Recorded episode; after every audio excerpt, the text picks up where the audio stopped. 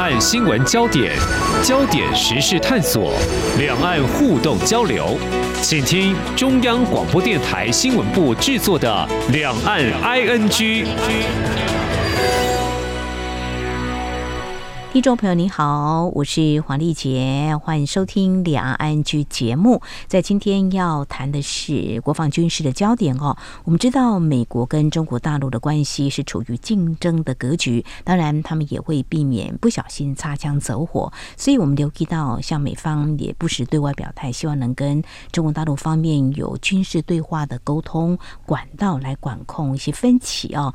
在今年六月份的时候，我们在节目当中曾经特别关注在。新加坡举行的香格里拉会议，当时呢，美国的国防部长奥斯汀是出席了，但是呢，他并没有跟当时的中国大陆国防部长李尚福跟往年的实体会议一样有进行场边会晤，因为李尚福遭到美国的制裁，原因大家应该都知道，他担任中央军委装备发展部长期间，代表中国向俄罗斯购买了一批武器，所以被美方给制裁了。不过比较新的是他。被拔掉官职哦，当然也就不会出现在今天我们所要聚焦十月二十九号到三十一号在北京所举行的第十届的香山论坛哦。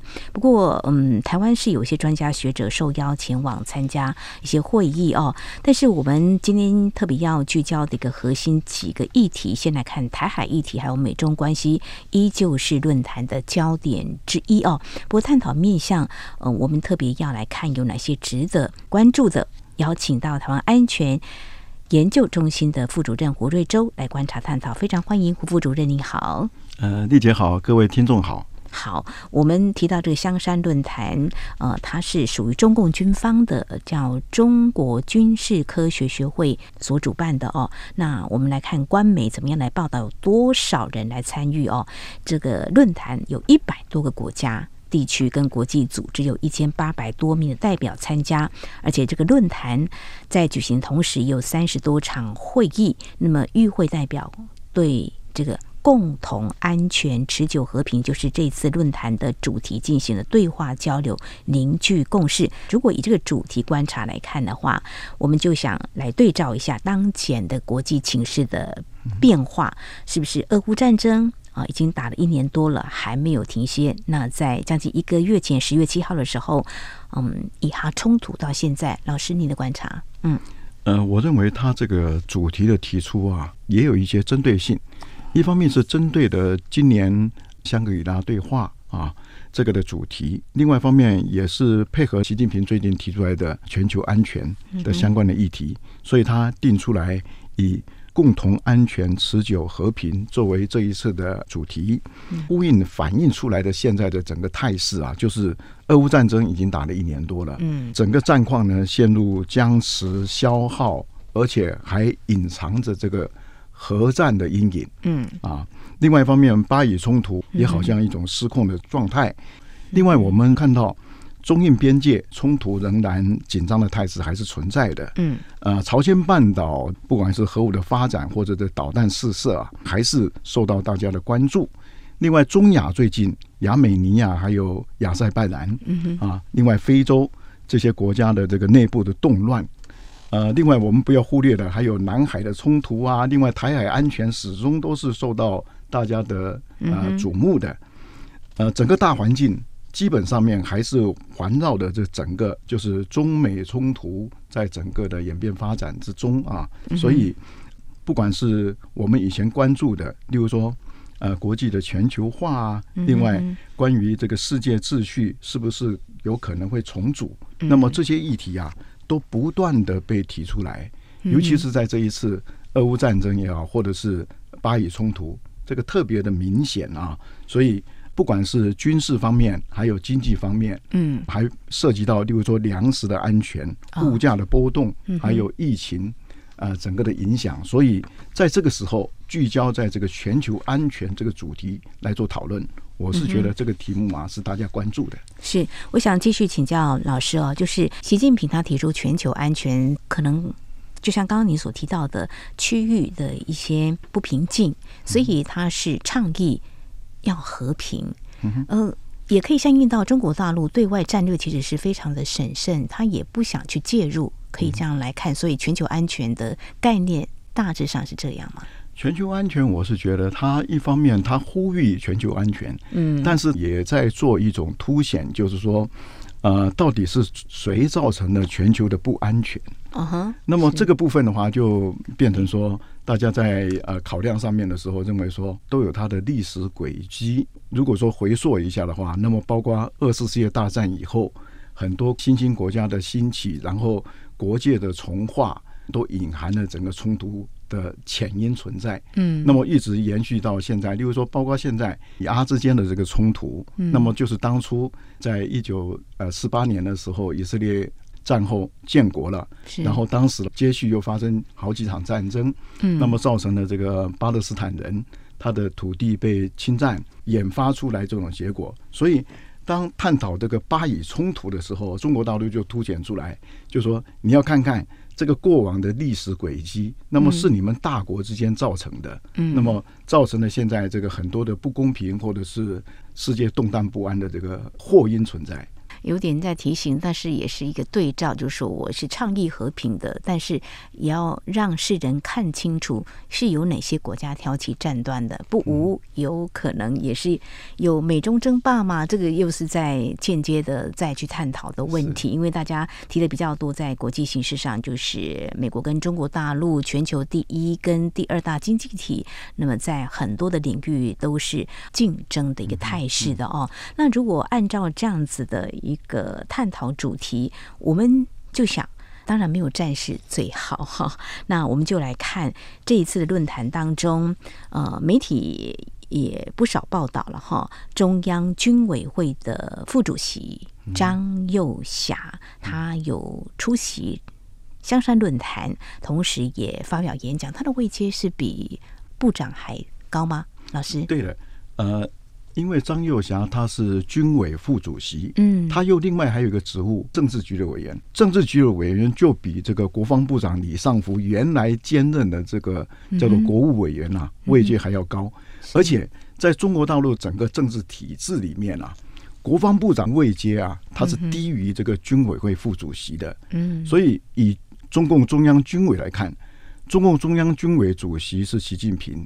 接着就是两个副主席，那么张又侠又是里面属于比较资深的一个副主席。当然，另外一位军委副主席也有参与这个相关的活动啊，何卫国。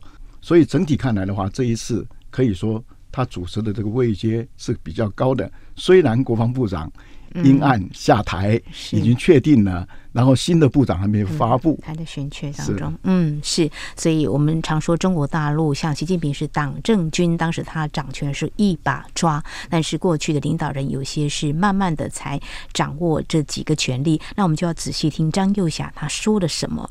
提到台湾，他说台湾是中国核心利益中的核心，一个中国原则是国际社会的普遍共识。无论谁想把台湾以任何形式从中国给分裂出去，中国。军队都绝不答应，绝不手软。好，从这里就不难想象。这几年大家关心的话，会觉得台海情势显得比较紧张了。比如说攻击扰台这么的频繁，中国大陆为什么有这样的举动？所谓改变台海现状，这个是不是其中之一呢？还有，就外界就会出现中共武力犯台时间表的一些推测啦。尤其是在俄乌战争爆发之后，呃，会有情势的一个比拟对照啦，甚至在啊、呃、上个月开战的这以哈冲突战火，也有类似的。啊，一些揣测。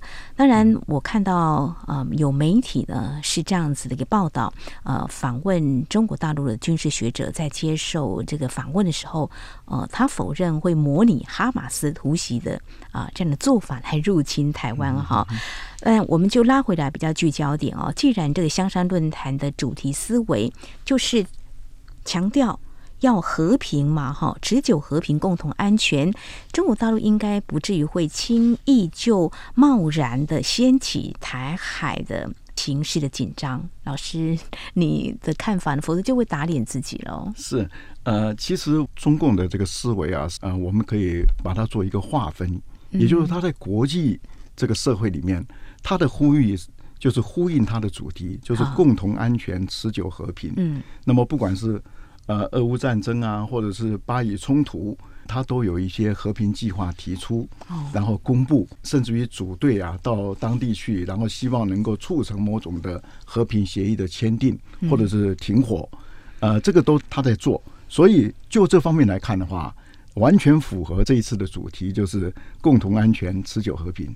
但是牵涉到台海问题的时候呢，他认为台海问题是他的内政问题，这不属于国际的问题。他是强调台湾问题是中国核心利益里面的核心。嗯，那么外人是不能干涉的。另外一方面，他也强调一个中国的原则。那么认为说一个中国原则是被国际社会所普遍接受的，是有共识的啊。嗯、那么所以他在这方面呢，他强调说别个国家，呃，他特别点名就是个别国家，嗯。啊。这一次的话很奇怪的，就是说有这个名词就是个别国家，他没有讲明，嗯，影射的话其实就是美国。啊。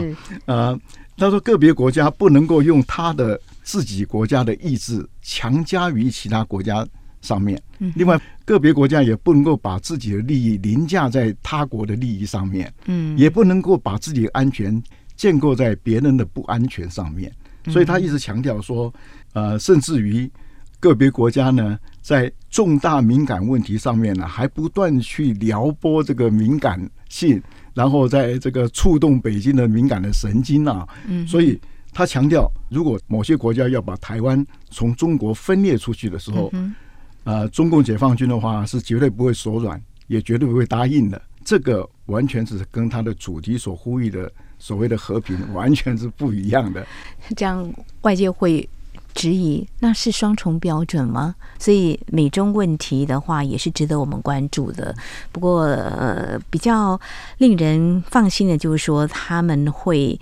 在十一月中的时候，就是 APEC 会的时候，双方领导人会再碰面哈。比较敏感的问题，应该有机会再好好的拿出来谈一下哈。当然，对于张幼霞的这番发言哦，我们陆委会呢提出一些回应。他提到一中原则，我们知道中国大陆提出一中原则嘛哈。那我们认为这不是事实，而且对台湾这种形同言辞恐吓，我们是表达严正抗议。陆委会更强调，中共为了逼迫。台湾接受他们片面设定的政治框架，企图寻找借口对台湾使用武力，也只会升高台湾人民跟国际社会的反感。而这名官员的言论呢，其实也更证实中共才是破坏台海跟区域和平的麻烦制造者哦。另外，陆委会也重申，和平是我们两岸唯一的选项哦。政府立场政策啊，也是一贯的，就是不挑衅。不冒进，不在压力下屈服，也会坚守四个坚持，还有强化四大韧性，持续提升自我防卫能力，捍卫国家主权跟民主自由，致力维护两岸的现状，确保和平。我们在这边也要提醒，在台湾我们所认知的中华。民国并不隶属于中华人民共和国，我们是主权独立的国家。那么在这边，我们接下来要探讨一个面向，就是美中军事方面的沟通对话。其实有一些报道已经披露了，美国在二零二零年就成立了一个危机沟通工作组，但是呢，它还是缺乏足够的机制，让领导人定期电话联系。虽然我们知道，像以拜登总统来说，他上任之后，在疫情期间以已经跟中国大陆领导人习近平有通过了五次的视讯的对话，那么接下来也要有二次的拜习会哈。但是重点是军事方面，也相信是至少美方方面不希望有所冲突、擦枪走火的哦。好，那。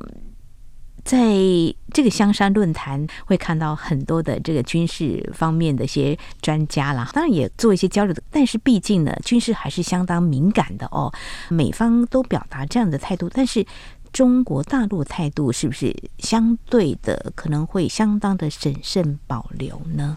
呃，中国大陆事实上也呼应美方的要求，就是说我们应该进行对话。嗯尤其是这一次香山论坛，中国大陆有发出邀请函，邀请美国的国防部长到中国大陆参加北京香山论坛。嗯，但是呃，我们如果看一下他出席的代表的话，我们会发现美方派出的代表呢，是他国防部啊助理啊呃部长办公室里面的一个中国政策方面的主任。嗯、那么另外还有一些学者。那么比较起上一回啊，两千零十九年的时候，嗯、他们派出一个助理国防部长。嗯，那么这个层级啊，事实上面是更低的。所以中国大陆呢，他一直在呼吁，他说：“你不是要跟我们对话吗？嗯，现在我接受啊，而且我邀请你呢，结果你们国防部长奥斯汀为什么不来呢？而且这一次我们这个主持整个北京香山论坛的是我们军委会的副主席张又侠，那么他的位阶甚至于还高于国防部长，那你都不来，那你到底是不是诚心实意的希望跟我们进行相关的对话？”啊，所以他反而用这种机会啊，间接的证明说，其实是中国大陆希望能够对话，但是美方的话反而没有接受。嗯，看来真的美中双方要进一步的沟通，因为有媒体是这样报道，美方是依惯例没有派国防部长出席，所以派了国防部助理部长办公室中国事务高级主任。刚胡副主任，你有提到他叫。卡拉斯率团与会嘛，可见中美之间呢沟通不足，互信可能也是不足的。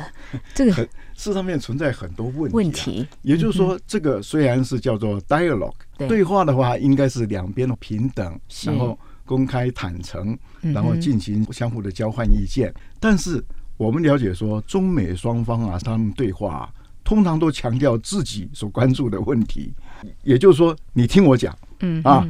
但是很少去倾听对方到底是基于什么样的理由，他提出这种要求，或者说提醒说要注意某些的，例如说安全方面的防险作为啊，这些坐下来针对问题来解决问题。所以这也是整个对话没有办法达到他预期目标的一个重点所在。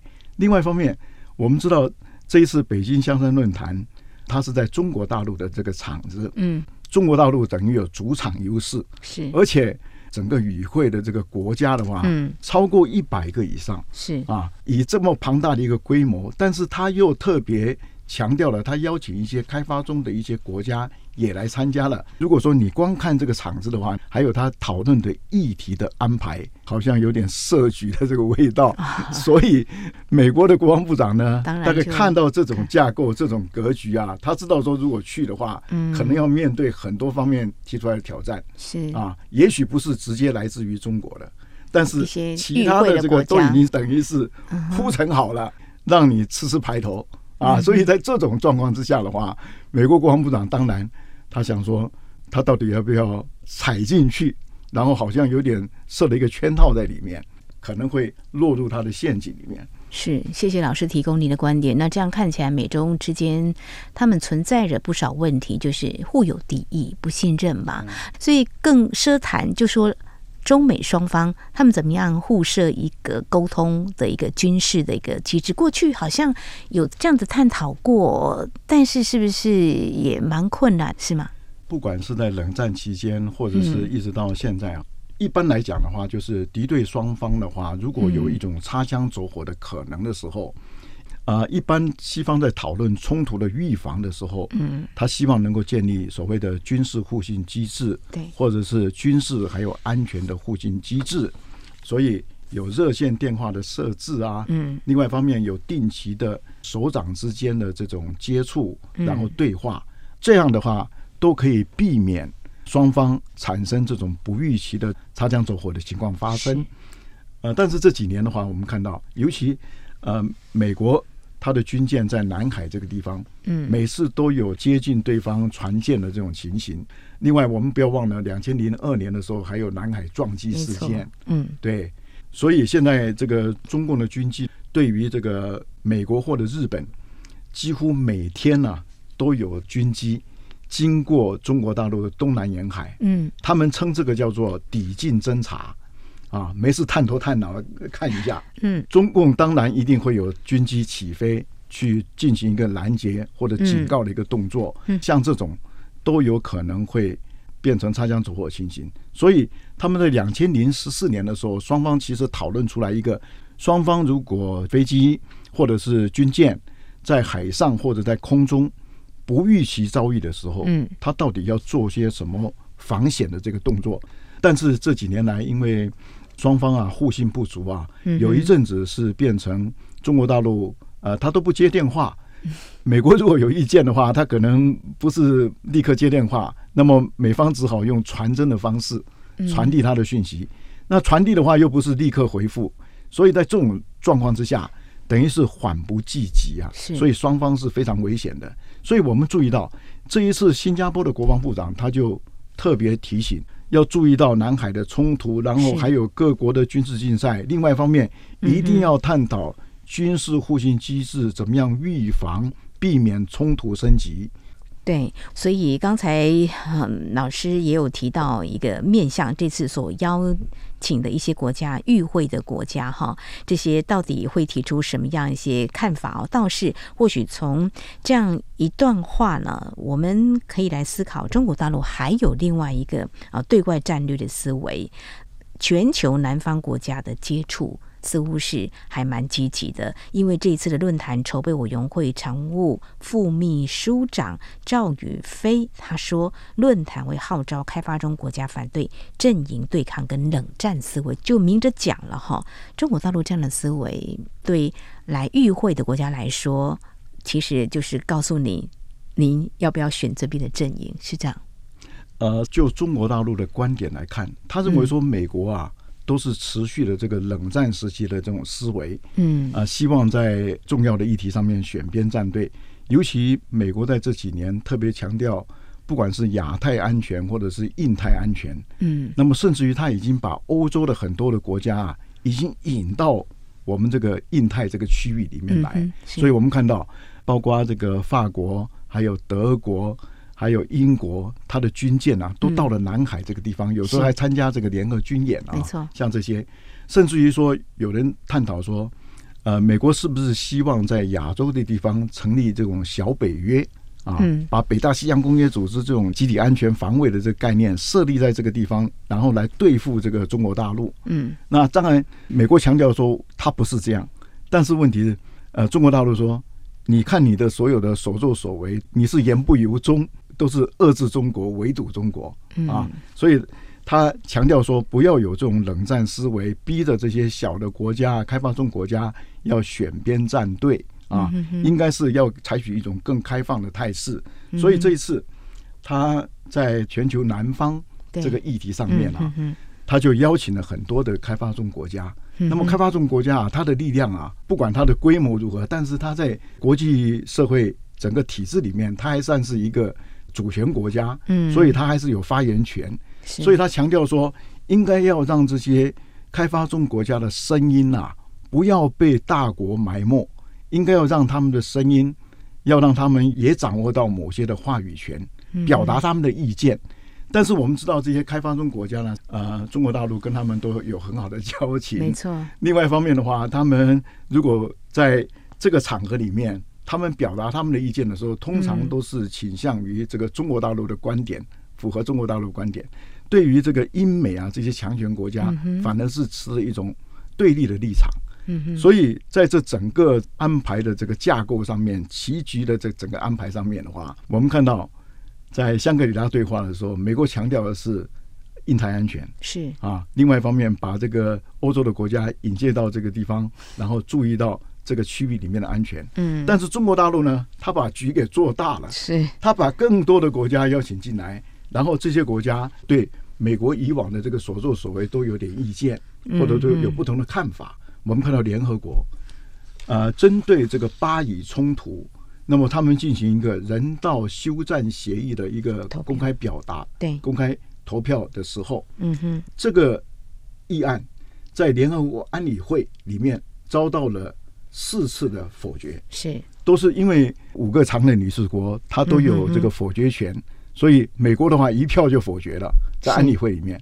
结果他们把这个议题呢，由约旦代表拿到这个联合国大会里面讨论的时候，我们看到那个结果出来了，一百二十个国家投赞成票，认为说应该要休战。休战。那么有四十五个国家是弃权。嗯哼。另外。美国还有以色列等国家，一共十四个，他是投反对票的。呃，如果说把这个饼做大，然后看到这个格局，如果说变成全球的时候，你就看到有某种的代表性。那么反而是对美国还有以色列是属于不利的状态之下。所以呃，中国大陆非常清楚，因为它的一带一路的整个的这个发展啊，对很多开发中国家都有所帮助。那么以往的话，可能这些英美国家都是以前的殖民主义。呃，虽然呃有些国家还是对中国大陆的一带一路有所批评，认为他们是现在是资本的殖民主义。但是毕竟整个的带路倡议啊，对于发展中国家，不管是他们的基础建设改建、机场、港口或者道路，还有铁公路，对于他们呢、都有所帮助。所以中国大陆啊，尤其在非洲。他是获得了非常多的好感，所以如果把这个格局变成是全球南方的时候，中国大陆隐隐约约的暗示了，它就是全球南方的一个代表，来抗衡以美国为首的资本还有民主霸权国家。OK，所以总结看起来就是美中是对抗的啊阵营呢。壁垒分明。如果以这次的这个香山论坛跟六月份所举办的这个香格里拉的会谈，香格里拉当时大概四十九个国家六百多名代表来出席的。那中国大陆的官方说了，这一次有一百多个国家、地区、国际组织一千八百多名代表参加香山论坛，而且中国大陆前不久才举办了一带一路的国际研讨会。好，那有些国家都参与了哈，那所以我们要看未来情况，就是说这个香山论坛能不能够发挥实质的功能，或许就可以看到美中的较劲可能会。更多样化，也不晓得怎么会拉扯，对不对？比如说中国大陆，它能够在南方国家这边拥有更多的资源，或是获得呃一些支持的话，美国可以接受吗？即便美国也许他现在无意要在中东地区扩展他的势力或介入。总的来讲的话，这个香山论坛，老师你会怎么样来看它所发挥的功能？中国大陆好像是也有一些精心安排，嗯，是因为。中国大陆的这个香山论坛，它是两千零六年开始创立的。原来它是针对这个恶鬼为主，所谓恶鬼的话，就是非官方啊。大概两千零十五年左右啊，它慢慢的转变，变成一鬼半啊。通常一鬼半就是官方跟民间各半啊。然后大概是以这种方式的组合，然后让它可以有一些官方的代表也可以参与。但是现在看来的话，它是大部分变成一轨了，嗯，就是以军方为主的这个哈。嗯。当然，另外还有一些这个民间啊、智库或者是其他团体的参与，还有国际组织的参与。嗯哼。呃，整体看来的话，这个对话它原来的设定呢，就是针对香格里拉对话，所以有人把中国大陆的北京香山论坛呢。把它变成就是中国版的 呃香格里拉对话，嗯，所以针对性是很强的，嗯。当然，我们刚刚丽姐也讲啊，就是说这个论坛呢，应该是还有它的呃某种程度的功能存在，是。呃，我也是认为如此啊，就是对话，当然它不一定能够达到它所设定的一个效果，嗯，但是见了面，至少。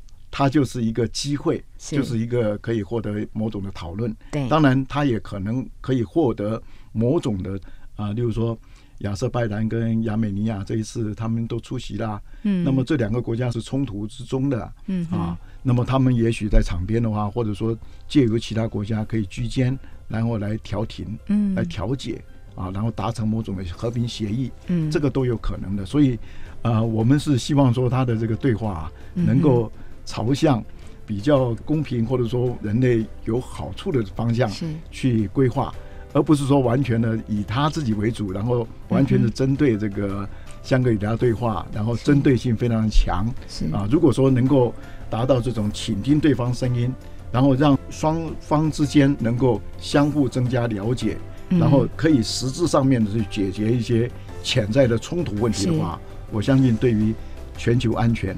或者是人类的和平的话，才会有具体的帮助的。没有错，沟通是必要。那坦诚能够接受呃对方的一些意见，听听，那是不是大家可以用智慧来化解？我想是很重要的平台。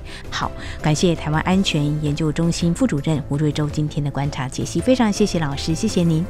谢谢丽姐，谢谢各位听众朋友。好，以上就是今天两岸局节目，非常感谢听众朋友您的收听，华丽姐祝福您，我们下次同一时间空中再会。